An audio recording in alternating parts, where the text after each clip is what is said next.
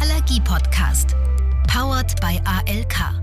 Wissen und Trends aus der Allergologie. Für Ärztinnen und Ärzte.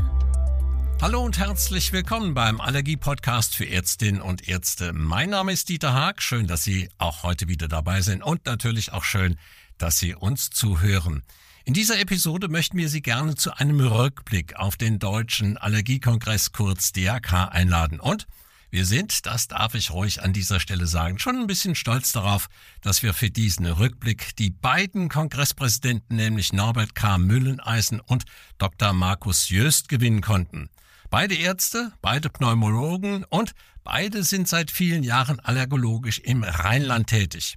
Norbert Mülleneisen im von ihm bereits 2003 gegründeten Asthma- und Allergiezentrum in Leverkusen, Dr. Markus Jöst im MVZ Lungen- und Allergiezentrum in Bonn. Herzlich willkommen, Herr Mülleneisen. Herzlich willkommen, Herr Jöst. Schön, dass Sie bei uns sind. Hallo. Hallo, herzlichen Dank für die Einladung. Aber gerne doch. Herr Jöst, fangen wir doch mit Ihnen an. Das Motto des DRK lautete in diesem Jahr Perspektivenwechsel in der Allergologie. Warum haben Sie sich gerade für dieses Motto entschieden? Ja, also das Kongressmotto ist ja immer die erste Aufgabe, die man als Kongresspräsident äh, gestellt bekommt, dass man sich ein Kongressmotto ähm, überlegen muss. Das ist dann so ein bisschen wie den Namen eines Kindes finden und glücklicherweise waren da Norbert Mülleneisen und ich uns relativ schnell einig, dass wir das Kind äh, so nennen, wie wir es dann genannt haben. Und ähm, das hat verschiedene Gründe. Also ein Grund ist ja, dass die Allergologie eine ähm, Querschnittsdisziplin ist, die aus mindestens fünf verschiedenen Fachdisziplinen äh, sich zusammensetzt. Also die Dermatologen, HNO-Ärzte, äh, Pädiater, Pneumologen, Allgemeinmediziner. Und da ist es ähm, tatsächlich ja immer wieder wichtig, dass wir äh, die Perspektive wechseln, um diese verschiedenen Aspekte der Allergologie auch äh, nicht aus dem Blick verlieren und das war ein Grund, warum wir die, äh, dieses Motto gewählt haben. Also alle einbinden in den Kongress, alle Fachrichtungen. Genau, genau.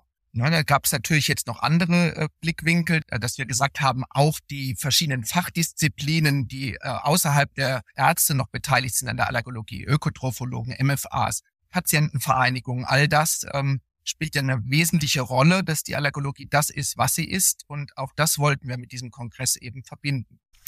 Frage an Sie. Beide vielleicht, der Kongress liegt ja jetzt hinter Ihnen. Sie waren drei Tage aktiv dabei. Was können Sie uns von einem persönlichen Perspektivwechsel im Zuge des diesjährigen DRK berichten? Vielleicht Herr Mülleneisen zuerst.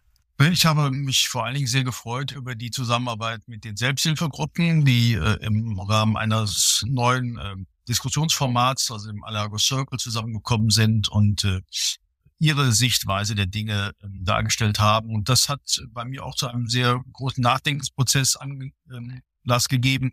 Äh, wir wollen also dann äh, in den künftigen ähm, Kongressen dann auch wieder mehr Patientenorganisationen mit einbeziehen, haben jetzt auch schon einen konkreten Vorschlag für ein Symposium Urtikaria fürs nächste Mal, was wir jetzt umsetzen wollen. Und äh, was ich auch sehr schön fand, war der internationale Aspekt mit äh, den der japanischen Delegation und den ähm, Kollegen aus äh, Spanien, Polen, Luxemburg, ähm, Österreich, äh, Frankreich, die dann also ihre Sicht äh, der Allergologie und wie sie damit umgehen äh, geschildert haben. Das fand ich auch sehr anregend, mal über den Tellerrand zu gucken und zu schauen, wie die das äh, zum Beispiel in Frankreich machen, wo man äh, nicht so viel von hört, weil die Franzosen gerne Französisch sprechen und nicht so gut Englisch können. Und dann nimmt man das einfach nicht so zur Kenntnis. So. Und das ist einfach schade, weil die machen eine richtig gute Arbeit und da kann man eine Menge von lernen. Und das fand ich also sehr schön. Also richtig was mitgenommen. Herr Jöst, wie war es bei Ihnen?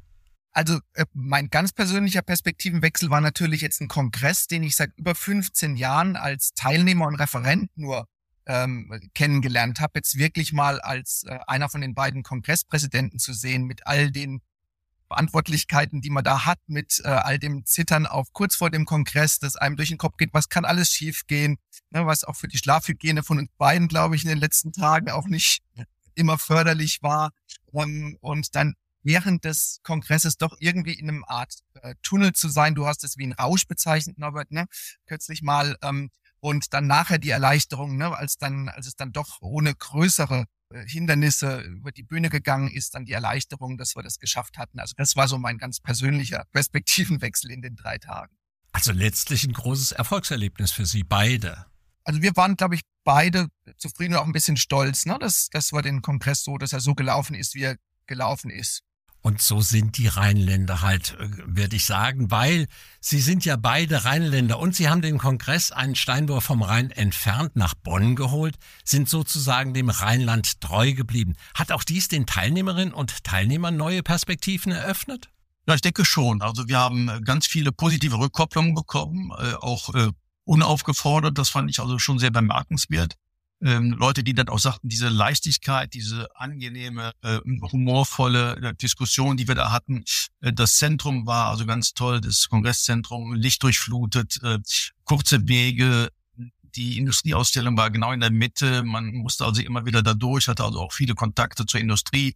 Das war sehr angenehm. Es war zu Fuß äh, ganz nah am Rhein. Also viele sind in der Pause mal eben zum Rhein gegangen. Also es war insgesamt ein fröhlicher Kongress, ein, ein angenehmer Kongress und das haben wir also sehr viel gespiegelt bekommen, dass die Leute das sehr geschätzt haben. Also auch was Besonderes am Rande des Kongresses. Ja, genau. Und wir haben ja auch also durch die äh, ganzen ähm, kleinen Gimmicks drumherum auch für eine Atmosphäre von vornherein gesorgt. Nicht? Also wir hatten ja am ersten Abend ähm, vor dem Kongress, also es geht ja immer einen Tag vor dem Kongress schon mit einem Industrietreffen los, da hatte ich einen Chor organisiert, den ersten Leverkusener Beschwerdechor, der dann die Beschwerde der Patienten vorgesungen hat. Und das fand ich also auch schon mal ganz gut, um direkt von vornherein so eine andere Atmosphäre zu schaffen, äh, um das auch so ein bisschen aufzulockern. Eine ganz besondere Atmosphäre haben Sie damit geschafft, ne? Das war ja was Außergewöhnliches. Denke schon, und das ist auch, auch das ist uns gespiegelt worden, gut angekommen. Also ähm, der Blickwinkel der Patienten ist ja ultimativ am Ende das, was uns interessiert. Wir wollen ja den Patienten, den Menschen helfen. Dafür sind wir da. Und dieser humanitäre Aspekt, den haben wir ja auch ähm, zum Tragen kommen lassen. Kurz vor dem Kongress hatte es ja dieses Erdbeben in Marokko gegeben und dann hatte es ja auch noch dieses diese Flut in Libyen gegeben und wir haben äh, dann ganz spontan uns entschlossen, eine Sammlung zu initiieren für Ärzte ohne Grenzen. Und da ist ja auch eine erkleckliche Summe zusammengekommen. Da haben auch viele gespendet, wir beide auch. Und äh, das auch das ist, finde ich, ein Aspekt, wo wir uns auch humanitär auszeichnen sollten. Schließlich sind wir Ärzte nicht für uns da, wir wollen auch gut Geld verdienen, ohne Frage, aber wir sind halt eben für Patienten da, für unsere Mitbürger. Kommen wir zurück zum Fachlichen. Jedes Jahr ist ja auch neben Erkenntnissen aus der wissenschaftlichen Forschung die praktische Erfahrung in der Anwendung ein zentraler Bestandteil des Programms beim DRK.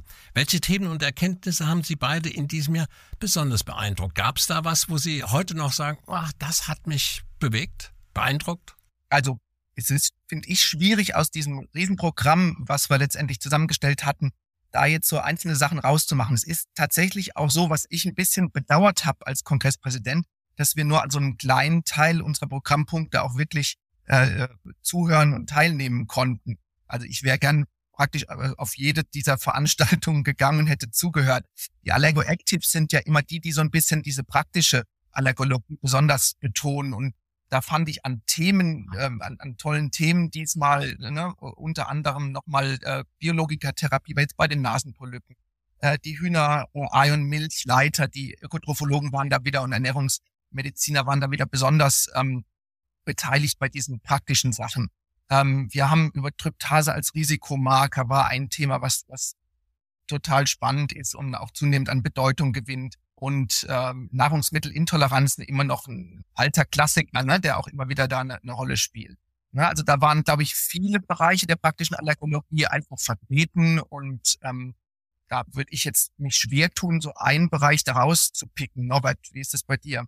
Also ich fand ganz spannend diesen psychosomatischen Aspekt. So, ne? Ist das Mädchen, das in der Schule plötzlich neben mir sitzen will, doof? Oder weißt du, das Mädchen einfach nicht, dass ich jetzt neu eine Katze habe und das Mädchen hat eine Katzenallergie.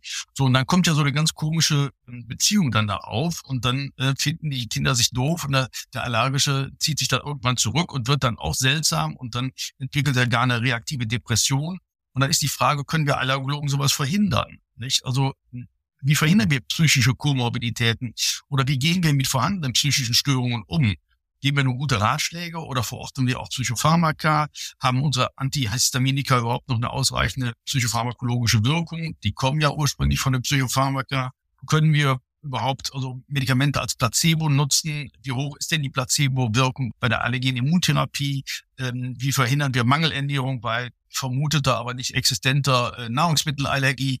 All diese äh, psychosomatischen Faktoren äh, wurden da ja in einem Symposium auch beleuchtet. Und das fand ich zum Beispiel auch ganz spannend, ähm, wo man eine Menge mitnehmen kann für den praktischen Alltag. Nicht, weil wir haben, ich sage manchmal, die Hälfte meiner Arbeit ist Psychosomatik, also beruhigen, den Patienten klar machen, Mensch, du hast gar keine Nahrungsmittelallergie oder es ist nicht so schlimm und du brauchst jetzt nicht eine Mangelernährung äh, einführen. So, das sind so Dinge, die im Alltag eine Bedeutung haben. Dann gab es ja auch, Herr Mülleneisen, was ganz Neues in diesem Jahr. Nämlich Sie haben ein neues interaktives Veranstaltungsformat, den Allergo Circle, eingeführt. Können Sie kurz erklären, um was es dabei ging und wie kam vor allem das neue Format denn auch an? Also das neue Format war also eine Fishbowl-Diskussion. Also wenn Sie bei Wikipedia mal nachlesen, dann können Sie das sehr schön sehen. Man hat also einen inneren Kreis und einen äußeren Kreis. Und im inneren Kreis sitzen vier Leute auf Stühlen und im größeren Kreis drumherum sitzen sie auch im Kreis und äh, können quasi dann mitdiskutieren. Also die in der Mitte fangen an und die Zuhörer sitzen drumherum und äh, können dann äh, dem Mülleneisen, der angefangen hat, auf die Schulter klopfen und sagen, jetzt äh, räumst du mal deinen Platz und dann setzt sich der aus dem äußeren Kreis in den inneren Kreis und diskutiert weiter mit. Und der Mülleneisen muss dann in den äußeren Kreis. Und das geht dann also hin und her und hin und her. Und auf diese Weise kann man also die Schwarmintelligenz der Anwesenden nutzen und kann voneinander lernen und miteinander lernen. Und das ist also in zwei ähm, bei zwei Themen uns gelungen. Also einmal mit den Selbsthilfegruppen, was also wirklich spannend war, also mal die Sichtweise der Patienten zu erfahren. Also zum Beispiel bei Urtikaria macht es einen extremen Unterschied, ob ich als alter Mann am ganzen Körper Nesselsucht habe oder ob eine junge Frau eine Quaddel im Gesicht hat. Das ist ein extremer Unterschied. Da machen wir aber wissenschaftlich keinen Unterschied, sondern sagen, länger als sechs Wochen oder kürzer als sechs Wochen. Lass mal eine junge Frau sechs Wochen mit einer Quaddel im Gesicht rumlaufen. Das ist, Lebensqualität spielt eine ganz andere Rolle. Das erfährt man auf diese Weise. Oder halt eben bei einem Allergo Circle, ähm, wie wird man zum Allergieexperten? Jeder von uns hat also kleine Tipps und Tricks, wie man im Alltag ähm, umgeht und welche ähm, Möglichkeiten man nutzt, um die Patienten besser zu versorgen. Und da ging es also darum, mal den Wissensschatz von so einem alten Sack wie dem Mülleneisen anzuzapfen, mal zu hören, was hat so ein Jüngerer wie der Markus Jös denn für Tipps und Tricks drauf. So, weil ne, jeder hat ja so seinen blinden Fleck. Und das Entscheidende ist, dass man den blinden Fleck erkennt. Wenn ich weiß, dass ich auf dem einen Auge blind bin, dann bin ich sehend. Wenn ich aber nicht weiß, dass ich auf dem einen Auge blind bin, dann bin ich blind. So, und das war halt eben der Trick, das mal zu erfahren und mal von den anderen eine Spiegelung zu bekommen. Und äh, das hat sehr gut äh, geholfen. Es hat auch guten Anklang gefunden. Also die äh, Teilnehmer waren sehr begeistert davon und wir wollen das im nächsten Jahr auch wieder anbieten. Ich wollte gerade sagen, können Sie sich vorstellen, dass sich das äh, Format etabliert? Ja, also das denke ich schon, denn das ist gut angekommen. Aber man muss natürlich auch Themen nehmen, die sich für dieses Format eignen. Das ist jetzt nicht für jedes Thema geeignet. Wenn Sie reine Wissensvermittlung machen äh, wollen, dann geht da einer vorne und hält einen Vortrag. Aber Sie haben ja nicht nur ein neues Format mitgebracht oder eingeführt, sondern auch ein anderes, nämlich spannend, Allergo Experience. Das haben Sie auch initiiert, reingebracht, diese Idee. Was war das, Herr Jöst oder Herr Mülleneisen? Wie wollen Sie? Ja, Allergo Experience kann ich ja mal beginnen. Also das war tatsächlich jetzt eine, eine ganz schöne Sache, die ehrlicherweise nicht ganz neu ist. So ein ähnliches Format gab es auch schon mal in den früheren Kongressen. Wir haben es jetzt ein bisschen mit dem Titel Allergo Experience, den haben wir neu dafür ausgedacht. Und es war, glaube ich, wahrscheinlich auch ähm, die größte Veranstaltung in der Art von den Kongressen bisher. Wir hatten also sechs verschiedene Stände aus verschiedenen praktisch relevanten Bereichen der Allergologie gehabt. Also ein Stand, wo äh, Kotrophologinnen waren, die ihren Fachbereich einfach sehr praktisch dargestellt haben mit einem Quiz, äh, wo man da vorbeigehen konnte, die verschiedene Nahrungsmittel da hatten. Sehr interaktiv, sehr praktisch. Es war, ging um Hautteste, Epikutanteste, äh, Intrakutanteste, Prickteste. Es ging um äh, also nasale Provokation, konjunktivale Provokation. Wir hatten äh, vom Informationsdienst äh, die Bärchans da äh, mit ihrem Team, die Pollenkunde gemacht haben. Da konnte man durchs Mikroskop schauen und sich verschiedene Pollen anschauen, also auch mit einem gehörigen Aufwand verbunden. Die haben aus Berlin da ihre ganzen Mikroskope und Präparate mitgebracht. Wir haben von der Arbeitsmedizin, von der Universität Bochum Frau Professor Raul von ihr Team da gehabt, die uns gezeigt haben, wie man am Arbeitsplatz ähm, Messungen macht von ähm, Allergenen, ne, das praktisch äh, da ist. Und äh, wir haben einen Stand gehabt, da ging es um Anaphylaxie, Notfallbehandlung, wie äh, setzt man die Adrenalin-Kits ein und so weiter. Ähm, ich hoffe, ich habe jetzt niemanden vergessen bei die nasalen Provokationsteste und die konjunktivalen Provokationsteste. Man erfährt ja immer äh, sozusagen, das ist wichtig und ist der Goldstandard und so weiter. Aber wie macht man denn einen konjunktivalen Provokationstest? Das konnte man da also praktisch also auch mal beigebracht kriegen. Und das war ja auch ein Punkt, weshalb äh, Jean-Luc Fouquet aus äh, Clermont-Ferrand aus Frankreich kam und das auch nochmal theoretisch erzählt hat. Das war im Rahmen eines Vortrags. Aber ähm, praktisch hat man es dann bei der Allergo Experience auch nochmal lernen können. Wie in vielen Disziplinen ist ja auch in der Allergologie inzwischen das Finden von Fachkräften, also ich glaube, Sie haben es eben schon mal kurz angeschnitten, ein ganz großes Thema und sogar ein ganz großes Problem geworden. Wie haben Sie denn auf dem Kongress dieses Thema, aber auch die MFAs, also die medizinischen Fachangestellten, eingebunden oder war das überhaupt möglich? Also wir haben zwei Dinge gemacht. Das eine war ein Workshop MFA finden und halten. Äh, den habe ich äh, zusammen mit äh, ähm, Kollegen Brede aus Herford gemacht.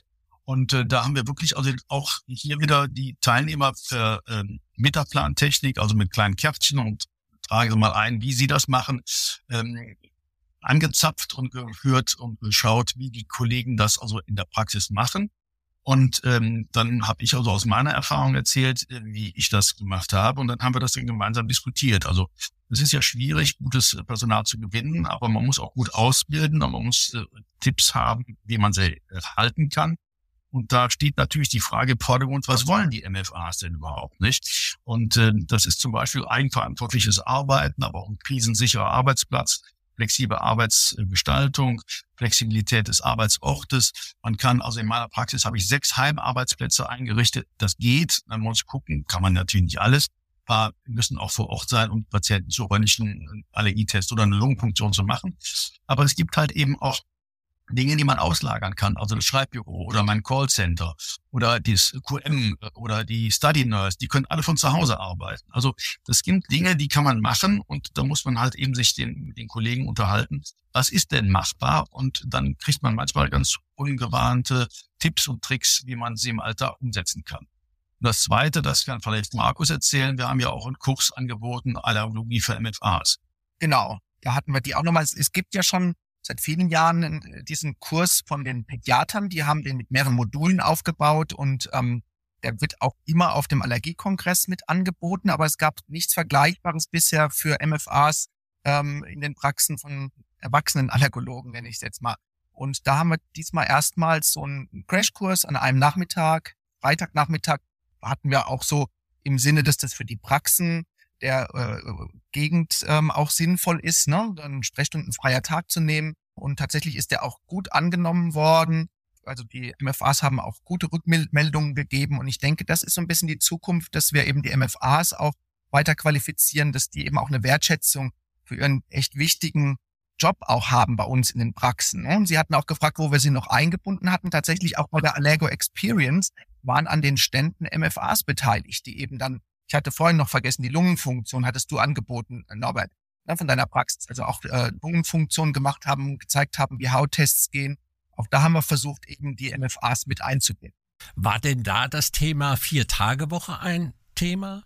Ähm, nein, also das Entscheidende ist ja, man muss für die Patienten da sein. Und ähm, die Frage aber ist, wie man die Arbeitszeit gestaltet. Und da gibt es ja ganz viele Möglichkeiten. Also ich habe mehrere Mitarbeiter, die noch kleine Kinder haben, die nur vormittags arbeiten können. Ich habe aber auch Mitarbeiter, die keine kleinen Kinder haben oder überhaupt keine Kinder haben, die auch gerne nachmittags arbeiten. So, und wenn man das gestaltet, ich habe jetzt, wir haben jetzt ein neues Schlaflabor, es gibt eine Mitarbeiterin, die eigentlich Vollzeit bei mir arbeitet, die hat jetzt zwei Tage vormittags äh, oder ganztag sogar frei. Dafür hat sie äh, zwei Nächte, die sie im Schlaflabor dann äh, arbeitet. So, also man kann ganz viel gestalten, wenn man das also im gemeinsamen Gespräch mit den Mitarbeitern regelt. Äh, man muss aber zuhören. Man muss gucken, also was können die, was wollen die? Äh, die geht jetzt zum Beispiel auf den Schlafmedizinischen Kongress und wird sich dort weiterbilden, will also Schlafmedizin weitermachen. Also man muss mit offenen Augen und, und, und Sensibilität und Gespür ähm, an die Mitarbeiter rangehen und spüren, was wollen die, was können die? Wollen die mehr lernen oder wollen die nur in Ruhe ihren Job machen und, und äh, Lungenfunktion von morgens bis abends machen oder Allergieteste von morgens bis abends machen? Also das, äh, und da gibt's ganz unterschiedliche Naturen, ganz unterschiedliche Typen und das auszuhalten und das auch zu äh, auszunutzen. Ich sage meinen Mitarbeitern, ich will dich ausbeuten, ich will was von dir haben. Ja, aber dafür muss ich dich auch gut füttern, dafür muss ich dich gut bezahlen, dafür muss ich dich auch streicheln. Und das ist ein Geben und Nehmen. Und das ist bei mir, also ich, ich finde das wunderbar. Manchmal komme ich nachmittags in die Praxis und sage, wieso ist denn jetzt Nina da? Die arbeitet doch nur vormittags. Ja, nee, sie ist krank geworden, ich springe gerade ein. Das kriege ich gar nicht mit. Sie, also ich muss mich nicht hinsetzen und sagen, also Nina, kommen Sie jetzt doch bitte mal nachmittags. Weil das machen die untereinander. Und das ist einfach ein Gewinn an Lebensqualität. Das ist unbeschreiblich. Ja, das hört sich gut an. Das ist ein Blick in die Zukunft und lassen Sie uns bei der Zukunft bleiben. In zahlreichen Programmpunkten nämlich wurde das Thema Allergologie der Zukunft aufgegriffen. Welchen Eindruck haben Sie sich zu diesem Thema denn gebildet? Herr Jöst. Wenn man in die Plenarsessions guckt, ist es natürlich sehr fachlich äh, beleuchtet worden. Es ging um Themen wie Allergiescreening, Epigenetik, ähm, neue Lebensweisen äh, mit Allergien, ähm, in dem anderen Plenum waren, wie sieht die äh, Therapie äh, 2050 aus von Asthma, von Polyposis nasi, von Mastzellerkrankung. Da haben wir natürlich teilweise jetzt auch visionäre Sachen aus der Kristallkugel äh, gemacht bekommen. Ich fand ein auch äh, bisschen in die Zukunft äh, gerichtetes Thema war in dem äh, Jörg Kleineteppe Gedenksymposium. Professor Bieber hatte als Thema die Disease Modification ähm, als neue Herausforderung der Allergologie. Auch da werden wir, glaube ich, noch viel ähm, das wird ein, ein Hot Topic der nächsten Jahre, Jahrzehnte bleiben, ne? wie wir dieses mit Modification hinbekommen, auf welchen Weg ähm, das geht. Ähm, tatsächlich, was, was jetzt nicht als festes Thema war, was aber schon ein bisschen mitgeschwungen hat, ist natürlich auch ein bisschen, das darf man nicht verschweigen, auch die Probleme, die wir in der Allergologie haben in der Zukunft. Ähm, mit äh, abnehmenden Testsubstanzen, mit äh, Nachfolger finden, die Allergologie machen, mit äh, den äh, Zusatzqualifikationen von Allergologen oder Facharzt, ähm, wie wir da praktisch äh, dafür sorgen, dass auch in 10, 20 Jahren noch Allergologen da sind mit unterschiedlichen Qualifikationen, um sowohl die breite als auch die spezielle Allergologie weiter durchführen zu können. Und das ist, glaube ich, was das vielleicht in den künftigen äh, Kongressen noch ein bisschen konkreter auch in den Hauptpunkten ähm, stattfinden könnte. Das war jetzt eher so ein Zwischenthema gewesen, ne? die zum Beispiel im Industriesymposium mal angesprochen wurden, ähm, aber jetzt bei den Hauptveranstaltungen vielleicht noch nicht den Raum hatten, der dem gebühren würde. Herr Jöst, Sie haben das gerade angeschnitten, Zwischenthema. So ein Kongress oder solche Kongresse sind ja auch dazu da, so in den Pausen, in, in den Zeiten, wo nicht das offizielle Programm läuft, sich auszutauschen. Ist es für Sie beide denn auch bei diesem Kongress zu diesem persönlichen Austausch gekommen? Oder waren Sie so eingebunden? Sie haben ja eben gesagt, wir haben gar nicht die Zeit gehabt, an allen Diskussionen teilzunehmen. Hatten Sie so ein bisschen Zeit, sich persönlich auszutauschen? Ja, also die blieb glücklicherweise schon, also sowohl während des Kongresses ähm, haben wir schon doch einen regen Austausch auch gehabt mit, mit äh, allen möglichen Kollegen, Industrie. Ähm, wir hatten natürlich auch durch die bei Abendveranstaltungen ähm, war das natürlich auch eine gute Gelegenheit dann nochmal ne, beim Gesellschaftsabend oder auch beim Eröffnungsabend und auch bei dem Industrieabend am Mittwoch ähm, uns dann im, im äh, direkten Gespräch auch mit den Teilnehmern auszutauschen. Ja, also das war wunderbar, weil wir ja auch zwischendurch immer mal wieder Pausen hatten und da kamen dann also auch zukunftsgerichtete Diskussionen zustande. Also um jetzt bei der letzten Frage nochmal zurückzukehren, ähm, also die Zukunft ist sicherlich auch mehr digital. Die Zukunft ist sicherlich auch äh, durch künstliche Intelligenz einfacher, aber wir brauchen vor allen Dingen auch äh, gut ausgebildete MFAs, die uns entlasten. Und ansonsten bin ich äh, sehr zuversichtlich, dass die Allergologie auch in Zukunft also ein wichtiges und ein blühendes Fach sein wird, allein weil äh, die Patienten das nachfragen. Aber wir müssen halt eben auch die Qualität hochhalten. Und dafür war der Kongress eine wunderbare Gelegenheit. Und da haben wir, glaube ich, auch viel Qualität vermitteln können. Und ich glaube auch durch den äh, Kongress selbst mit der rheinischen Leichtigkeit ist es auch spielerisch rübergekommen. Und da, da sage ich ganz selbstbewusst, haben wir jetzt die Messlatte ein bisschen hochgelegt. Aber ich bin sicher, dass die Nachfolgerinnen das auch gut hinkriegen in Dresden. Das sind zwei tolle junge Pädiaterinnen und wir werden sie sicher gut unterstützen. Herr Mülleneis, das war ja schon fast ein Schlusswort. Aber wie der Rheinländer sagt, einen habe ich noch. Eine Frage habe ich noch zum Abschluss unseres Gesprächs, noch eine persönliche Frage. Welches Resümee haben Sie für sich nach der Veranstaltung gezogen? Was geben Sie nach der Übergabe des Staffelstabes? Sie haben es schon erwähnt, Herr Mühleisen, es wird ja zwei Nachfolgerinnen geben. Was geben Sie den beiden Kolleginnen mit auf den Weg? Nach dem rheinischen Grundgesetz, it is wie it is, good wie it good, und das hätten wir immer Young. Und ich würde tatsächlich ein Resümee noch ziehen. Wir haben ja ähm, glaube ich, relativ viel Neues in diesem Kongress ähm, eingeführt gehabt. Ne? Also von den Formaten. Ähm, wir hatten das erste Mal, das hat man noch nicht erwähnt gehabt, auch Studenten, die äh, kostenlos an dem Kongress teilnehmen konnten, auch zur Nachwuchswerbung.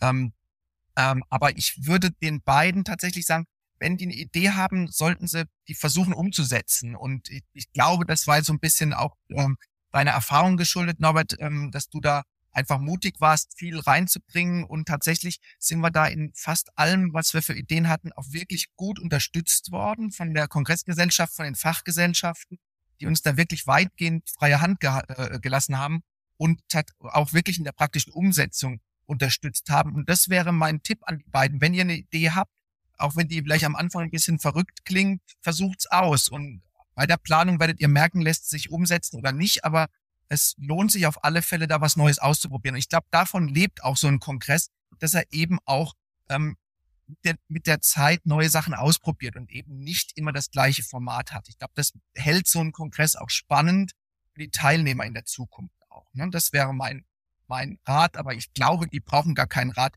Die werden wahrscheinlich, haben jetzt schon ihre Ideen und die werden ihren neuen Kongress machen in Dresden. Da bin ich fest von überzeugt.